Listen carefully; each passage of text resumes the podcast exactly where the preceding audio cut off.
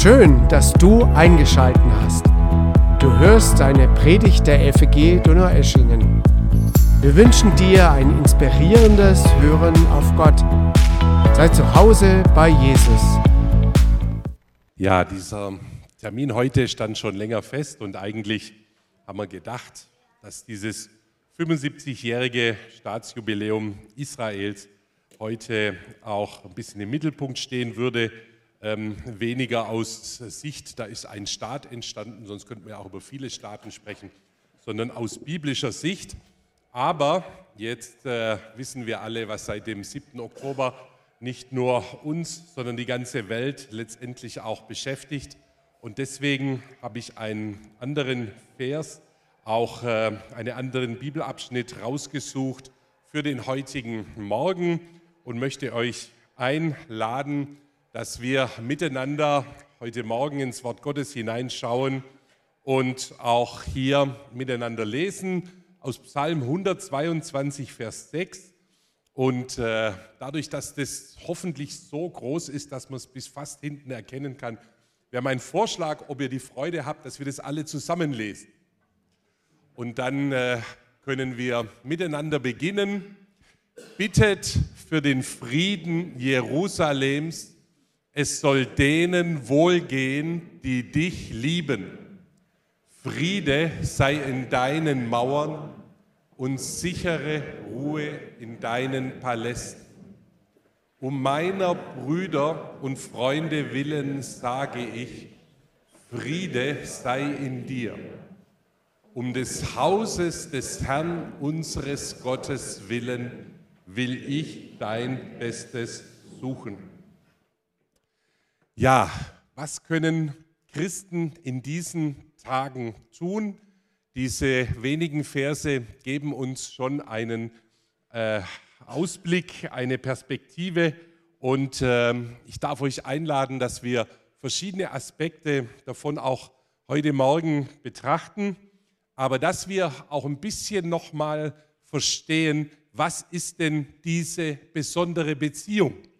Warum heißt es denn bittet für den Frieden Jerusalems als ein Gebot, welches Christen weltweit lesen, egal ob sie in Deutschland wohnen, wo wir auch die Geschichte haben mit dem Holocaust und dadurch nochmal eine ganz andere Beziehung auch zum jüdischen Volk, aber Menschen auf den Fidschi-Inseln, Menschen in Südamerika, Menschen irgendwo in Thailand, die Gottes Wort lesen, die sehen plötzlich, betet für den Frieden Jerusalems und äh, warum ist gerade diese Stadt, diese Region so entscheidend?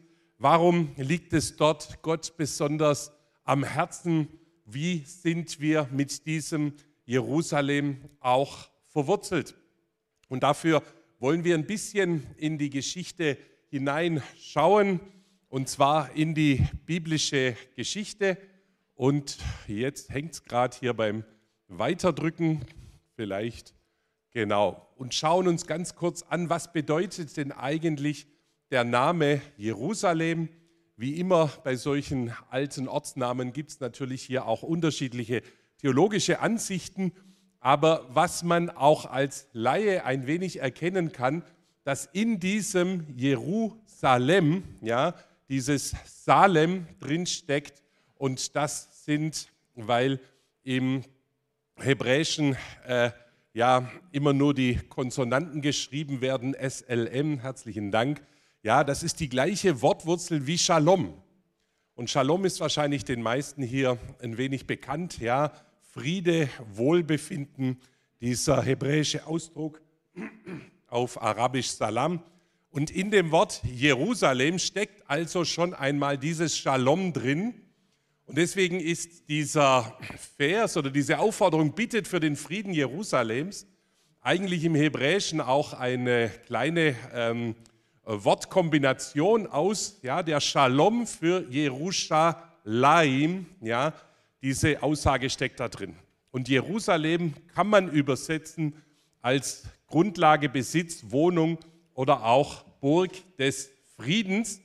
Und äh, ich denke, da erkennen wir, diese Stadt hat eigentlich eine Bestimmung, Frieden zu erleben, aber auch Frieden in diese Welt hineinzubringen. Und jetzt könnte man sagen, wenn man das so oberflächlich hört, das ist ja genau das Gegenteil von dem, was wir erleben. Ich darf aber jetzt schon darauf hinweisen, dass der Friedefürst und der, der Frieden für alle Welt mit Gott geschaffen hat, dies genau in Jerusalem auch getan hat. Und da kommen wir gleich auch dazu. Ihr müsst mir vielleicht nochmal helfen oder könnt das nochmal einstellen, falls irgendwas äh, hier noch gemacht werden kann, dann kriegen wir es hin. Sonst sage ich einfach nachher weiter und dann kriegt ihr das auch hin. Ja, Jerusalem ist uns vielleicht bekannt, seit König David diese Stadt erobert hat und es zur Hauptstadt gemacht hat. Aber schon in der Zeit davor war Abraham unterwegs. Ja, die Bibel sagt, er durchzog das ganze Land Kanaan und er hat an einem Ort, nämlich am Berg Moria, einen besonderen Auftrag bekommen, ein Opfer zu bringen, ein Brandopfer auf diesem Berg zu bringen. Und in diesem Brandopfer, das ist den bisschen Bibelkundigeren hier auch bekannt, hat er noch ein Engel eingegriffen und so ist es alles richtig gut ausgegangen. Aber dieses Opfer am Berg Moria fand damals in einer Gegend statt, die nicht bewohnt war oder wo es nur sehr wenige Behausungen gegeben hat. Aber was ist der Berg Moria? Wenn ihr, wenn Sie auf dieses Foto hier schaut, dann können wir erkennen, der Berg Moria ist heute der Tempelberg. Es ist genau der Ort, wo nicht nur die Hauptstadt Jerusalem dann gegründet und aufgebaut wurde, sondern auf dem Berg Moria, ja, Jerusalem steht ja auch auf mehreren Bergen, aber auf diesem Berg Moria ist dann der Tempel später auch gebaut worden. Und interessant ist, welche Verheißung Abraham genau an diesem Ort bekommt, auf dem Berg Moria. Und da sagt Gott zu ihm, und man kann das nachlesen im 1. Mose 22 ab Vers 17, Gott sagt, ich will dich segnen, ich will deine Nachkommen mehren wie die Sterne am Himmel und wie den Sand am Ufer des Meeres. Und deine Nachkommen sollen die Tore ihrer Feinde besitzen und durch deine Nachkommen sollen alle Völker auf Erden gesegnet werden, weil du meiner Stimme gehorcht hast. Was für eine Verheißung Gottes. Zuerst mal persönlich, ich will dich segnen und du sollst Nachkommen haben. Das war ein Riesenwunder für Abraham, dass überhaupt dieser Isaak entstanden ist und dass es überhaupt Nachkommen gegeben hat. Ja? Gott sagt, ich will die aber auch mehren, diese Nachkommen, wie den Sand am Ufer des Meeres. Es soll ein großes Volk entstehen. Das ist schon eine gewaltige Verheißung, wenn du gerade mal einen Sohn hast mit deiner Frau und er hatte ja noch den Ismael mit der Hagar und dann heißt es, es wird ein ganzes Volk draus werden. Wie soll denn das geschehen? Aber jetzt gibt es eine Verheißung und schaut in den Text hinein, den Gott über diesen Nachkommen ausgesprochen hat.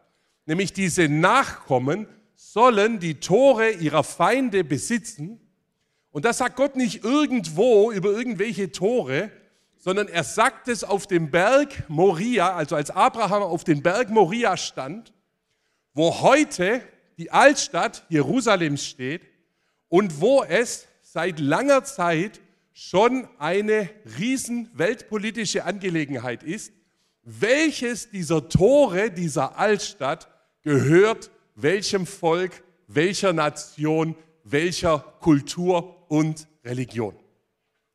Und hier spüren wir, dass Gottes Wort oft auch schon früh ausgesprochen, in dem Moment für Abraham vermutlich gar nicht verständlich oder er konnte nicht alles erfassen, was hier gesagt wurde, sich dann später auch erfüllt.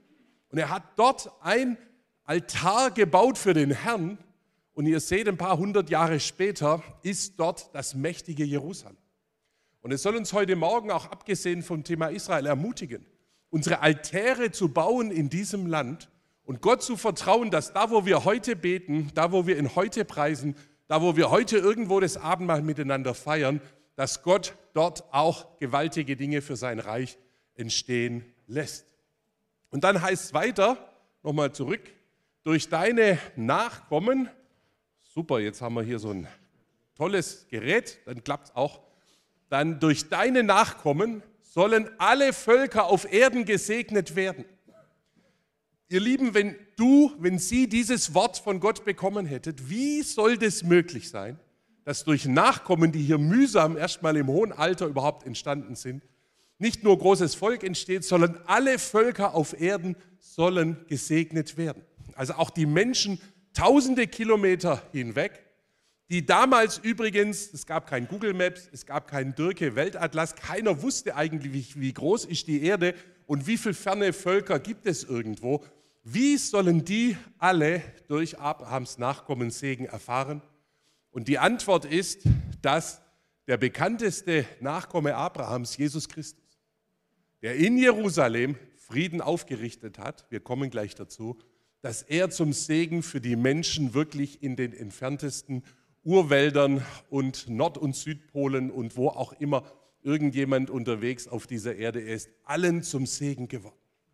Und wenn man sich heute Morgen nicht alles merken kann, was wir hier über Israel sprechen, dann ist diese eine Sache vielleicht wert, dass wir alle damit nach Hause gehen, weil es Gottes Angebot beinhaltet, dass er sagt, ich habe hier eine Segensmöglichkeit für ihr Leben, für dein Leben geschaffen, durch Jesus Christus, den Sohn Gottes, der auf die Welt gekommen ist und für uns einen Preis bezahlt hat, so dass wir mit Gott in Verbindung treten können.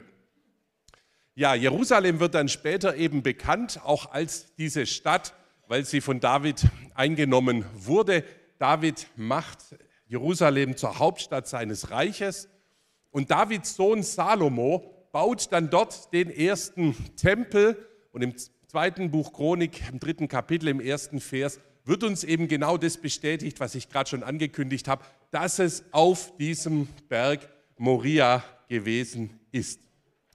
Die etwas Bibelkundigeren unter uns, die wissen auch, dass es eine Zeit gab, ungefähr 70 Jahre, wo die Juden aus Judäa dann verschleppt wurden. Jerusalem wurde zerstört. Sie waren Gefangene in Babylon und äh, ihre Stadt ist dann brachgelegen, ist auch irgendwo verwaist. Und als nach diesen 70 Jahren ein Teil dieser Männer aus Judäa und Frauen aus Judäa, die äh, dann zurückkehren konnten, auch ihre Nachkommen teilweise, Jerusalem wieder aufgebaut haben unter Nehemia und auch Esra. Da stellen die Archäologen sich vor, dass dieses wieder aufgebaute Jerusalem ungefähr so ausgesehen hat.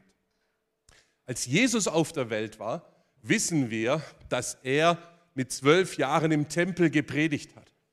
Und es war nicht mehr der erste Tempel, den Salomo gebaut hatte, der war zerstört worden, sondern es war dieser zweite Tempel, der von den Rückkehrern gebaut wurde und der von Herodes, ja, einem Herrscher äh, etwas vor Jesus, ganz äh, neu nochmal erweitert wurde.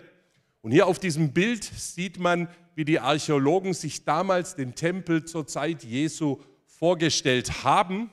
Jerusalem von den Römern auch besetzt. Und das, was heute auch noch steht und was man noch besichtigen, wo man auch beten kann, ist diese sogenannte Klagemauer, die Western Wall, allen bekannt, die schon mal in Israel auch gewesen sind. Jesus hat Jerusalem einen besonderen Titel gegeben. Ja, sie war jetzt nicht nur die Hauptstadt, sondern Jesus sagt, sie ist die Stadt des großen Königs. Aber mit dem großen König hat er nicht Herodes oder Pontius Pilatus und wie alle diese Herrscher der damaligen Zeit, egal ob, jetzt, ob auf hebräischer oder auch auf römischer Seite hießen, sondern die Stadt des großen Königs bedeutet, es ist die Stadt des himmlischen Vaters. Der große König aus der Sicht Jesu war kein Mensch, sondern es war Gott auch selber. Und wir werden nachher noch sehen, dass eben Gott in seinem Wort uns offenbart, dass wir zu dieser Stadt eine besondere Beziehung haben und dass er auch zu dieser Stadt eine besondere Beziehung hat. In den Evangelien lesen wir sehr viel, was in Jerusalem an Wundern und an Wirken Jesu geschehen ist. Jesus hat dort viele Wunder auch getan. Er hat auch den Tempel gereinigt. Er hat diese Stadt immer wieder auch besucht. Und wenige Tage vor seiner Kreuzigung zieht er nach Jerusalem ein und wird dort groß gefeiert. Dort wäscht er seinen Jüngern dann auch die Füße. Er bereitet sie auf seinen Tod vor. Und er weint auch über diese Stadt, weil er, obwohl so viele Wunder geschehen sind, obwohl er so viel auch aus Gottes Wort gepredigt hat, auch sehen musste, dass die Menschen sich nicht wirklich für ihn und für das Reich Gottes in größerer Zahl geöffnet haben. Und an diesem Abendmahl, was jetzt eben nur dieses Gemälde äh, noch ist von Leonardo da Vinci, hat Jesus seine Jünger dort nochmal gelehrt, hat das Abendmahl auch eingesetzt. Und in Jerusalem ist Jesus gestorben und für uns auferstanden. Also an diesem Ort wurde die Weltgeschichte am gewaltigsten verändert, denn es ist etwas geschehen. Gott hat seinen Sohn gesandt und hat den Menschen die Hand gereicht, sodass sie in eine Beziehung zu ihm treten können, sodass sie Vergebung für ihre Sünden haben können, sodass ewiges Leben für jeden von uns möglich ist. Und das ist in Jerusalem geschehen. Und deswegen lohnt sich schon mal einmal im Leben auch zu sagen, dieses Jahr nicht nach Mallorca oder nach Phuket, ja, sondern lass uns mal dorthin gehen, wo diese ganzen für uns eigentlich entscheidendsten Ereignisse der Heilsgeschichte auch stattgefunden haben. Ja, nach seiner Auferstehung ist Jesus dann zum Himmel aufgefahren und es geschah am Ölberg in Jerusalem. Und äh, es heißt auch dort, so wie ihr ihn habt auffahren sehen, Dort wird er auch wieder kommen und es deutet schon an, Jerusalem hat auch eine Bedeutung noch einmal für die Zukunft, kommen wir auch gleich drauf. In Jerusalem wurde auch der Heilige Geist ausgegossen und es entstand diese erste Jesus anbetende Gemeinde, damals übrigens noch gar nicht separat irgendwie von den bisherigen Juden, sondern das Wort Gottes sagt, sie versammelten sich im Tempel und in den Häusern. Das heißt, Jerusalem war der Ort, wo nicht nur eben die Jesusgläubigen Christen alle noch beieinander und nicht in sehr viele verschiedene Fraktionen und Glaubensrichtungen aufgeteilt waren, sondern Jerusalem war auch der Ort, wo die, die Jesus erkannt hatten, nach wie vor auch den Kontakt und den Ort derer gesucht haben, die Jesus noch nicht erkannt haben. Von Jerusalem ging dann auch die Weltmission aus. Heute Morgen sitzen wir nur hier, weil Menschen von dort losgezogen sind. Und es heißt, ihr werdet die Kraft des Heiligen Geistes empfangen, ihr werdet meine Zeugen sein in Jerusalem, Judäa und Samaria und bis an die Enden der Erde. Und hier auf dieser Karte kann man ein bisschen sehen, wie der Glaube an Jesus sich ausgebreitet hat und ob jetzt Donaueschingen hier schon im grünen Bereich bis zur Zeit Konstantins ist, ein bisschen südlich von Augsburg, das könnt ihr selber beurteilen. Und wenn wir all das ein bisschen anschauen, ja, was für eine besondere Bedeutung Jerusalem eben auch hat, dann müssen wir uns fragen, als Christen des 21. Jahrhunderts, können wir unsere Verwurzelung mit diesem Ort, mit diesem Land erkennen? Und können wir unsere besondere Beziehung, die wir zum jüdischen Volk haben, auch annehmen und erkennen. Können wir dazu Ja sagen, wie es der Apostel Paulus formuliert hat, dass es eine Wurzel gibt? Und aus dieser Wurzel ist eine Frucht entstanden, ein Ölbaum, aber nicht wir, Verheißung.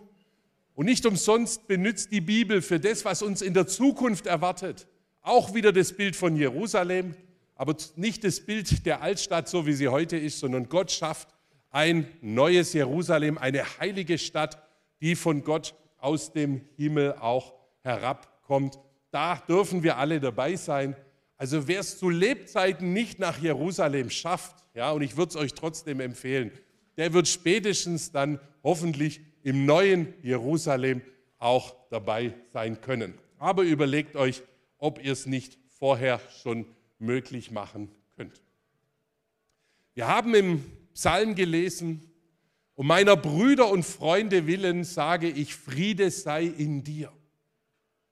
Und hier wird etwas angedeutet, dass es eben zwischen denen, die ein Herz für Israel, fürs jüdische Volk haben, für Jerusalem beten, dass es eine Verbundenheit gibt, dass es Brüder und Freunde sind, die sich hier in diesen Tagen auch zusammenfinden, nämlich Juden und Christen, die gemeinsam Seite an Seite auch stehen und Freundschaft miteinander leben.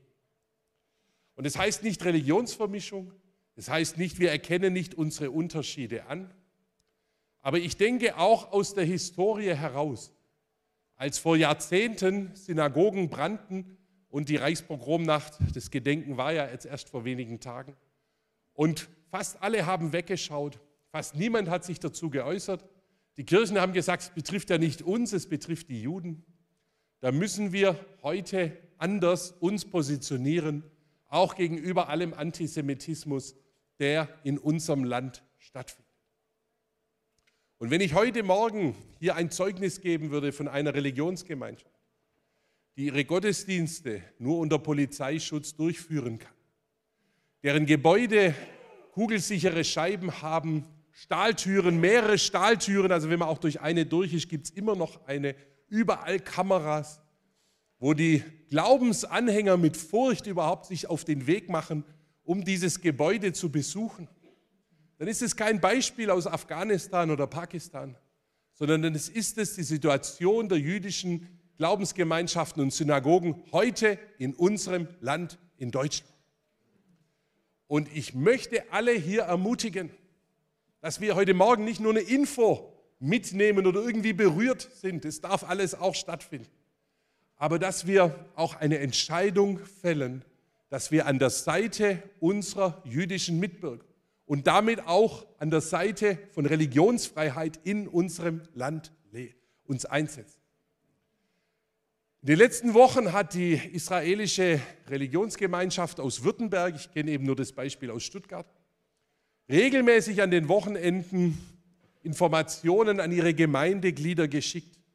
Und die haben gesagt, am Freitag um die und die Uhrzeit geht bitte nicht in diese Region der Stadt, weil da Anti-Israel-Demos stattfinden. Am Samstag bitte nicht zu diesen Uhrzeiten dorthin und am Sonntag bitte nicht zu diesen Uhrzeiten dorthin. So groß ist die Angst. Ich denke, das ist nicht übertrieben. Das ist nicht irgendwie, dass Leute gerade in diesen Kriegszeiten ein bisschen emotionaler sind, sondern wir leben in Zeiten, wo Juden sich nicht mehr frei und fröhlich überall in unserem Land hin bewegen. Und wenn wir da nicht aufstehen und wenn wir da nicht Liebe und Solidarität zeigen und wenn wir da nicht an der Seite der jüdischen Mitbürger sind, dann haben wir letztendlich uns auch nicht wesentlich anders verhalten als unsere Vorfahren vor einigen Jahrzehnten. Und deswegen darf ich einladen, dass wir deutliches Signal setzen, auch für Israel, auch für die furchtbaren Geiselnahmen, aber noch näher als dort, hier fürs jüdische Leben in unserem Land. Ich möchte zum Abschluss noch mal kurz den Blick nach Israel wenden, weil die Ereignisse vom 7. Oktober vermutlich allgemein bekannt sind, aber wir jetzt schon als Organisation dabei sind, zu planen, wie kann Wiederaufbau geschehen. Ihr seht hier unseren internationalen Leiter Dr. Jürgen Bühler, auch ein Schwabe aus Heidenheim, ja, mit einer Knesset-Abgeordneten und Josh Einstein, ist ein israelischer Diplomat, der Christen und Juden zusammenbringt. Und es sind jetzt einfach nur Orte, die unmittelbar nach der Zerstörung an der Grenze zum Gazastreifen besucht wurden. Äh, ich verzichte ganz bewusst auf, auf grausame Bilder, sind auch Minderjährige hier im Raum und so weiter. Es ist auch nicht für einen Gottesdienst angebracht, hier auch zu brutale Dinge zu zeigen. Aber es gibt viel zu tun in Israel. Israel ist in Not. Und deswegen bedanke ich mich auch von ganzem Herzen, dass heute Morgen in dem, was gegeben wird, wir mithelfen können. Und wir werden 100 Prozent von dem, was ihr, was Sie heute Morgen sammeln, nach Israel weitergeben. Ja, zahlen wir keine Fahrtkosten. Ich kriege auch ein tolles Mittagessen hier bei jemand in der Gemeinde. Das müssen wir auch alles nicht bezahlen, sondern alles, was heute reinkommt, das geben wir eins zu eins nach Israel. Und damit ihr wisst, wo geht es hin und was machen die, haben wir einfach ein paar Flyer auch in Absprache mit dem Hans Martin ausgelegt. Es geht jetzt schon darum zu sehen, was ist die Zukunft, wie können diese Gegenden wieder wohnbar gemacht werden. Es gibt ja auch diese biblische Aufforderung, dass die alten Trümmerstätten wieder bewohnbar gemacht werden sollen. Und daran beteiligen wir uns als Organisation, auch wenn es darum geht, natürlich im Moment auch noch, dass die Menschen, die hier weg mussten, erstmal gut versorgt und als Flüchtlinge auch äh, gut betreut werden können. Auf deine Mauern Jerusalem habe ich Wächter bestellt. Den ganzen Tag und die ganze Nacht werden sie keinen Augenblick schweigen. Ihr, die ihr den Herrn erinnert, gönnt euch keine Ruhe, bis er Jerusalem wieder aufrichtet und bis er es zum Lobpreis macht auf Erden. Wir können in diesen Tagen nicht alle hinfahren. Wir würden auch dort eher im Moment stören als helfen. Dann muss sich auch jemand um uns kümmern. Wir verstehen kein Hebräisch und irgendein Alarm ist. Dann muss jemand gucken, dass wir da beschützt sind. Aber wir haben diesen biblischen Auftrag. Ja? Betet für den Frieden Jerusalems. Und wie ich es am Anfang angedeutet hat, und damit möchte ich schließen, führt dieser Psalm einiges aus. Ja? Oben heißt es, bittet für den Frieden Jerusalems. Da haben wir darüber gesprochen, über das Gebet. Es soll wohlgehen denen, die dich lieben. Über diese Beziehung haben wir gesprochen. Unser Gebet ist, Friede sei in deinen Mauern, sichere Ruhe in deinen Palästen. Und meiner Brüder und Freunde willen über diesen Aspekt der Bruderschaft, der Freundschaft, der Solidarität haben wir gesprochen, sage ich, Friede sei in dir. Und jetzt kommt noch um des Hauses des Herrn unseres Gottes willen, also nochmal diese besondere Beziehung Gottes auch aus spiritueller Seite für diesen Ort. Und jetzt kommt, will ich dein Bestes suchen.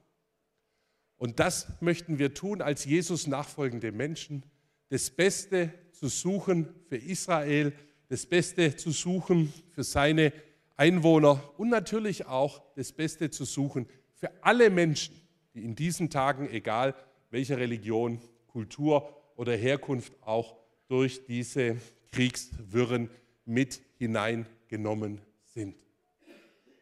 Und indem wir heute Morgen auch diese Kollekte haben und indem wir weltweit in diesen Tagen Gelder einsammeln können, die wir nach Israel schicken können, wollen wir genau diesen Vers erfüllen, dass das Beste dort auch gesucht werden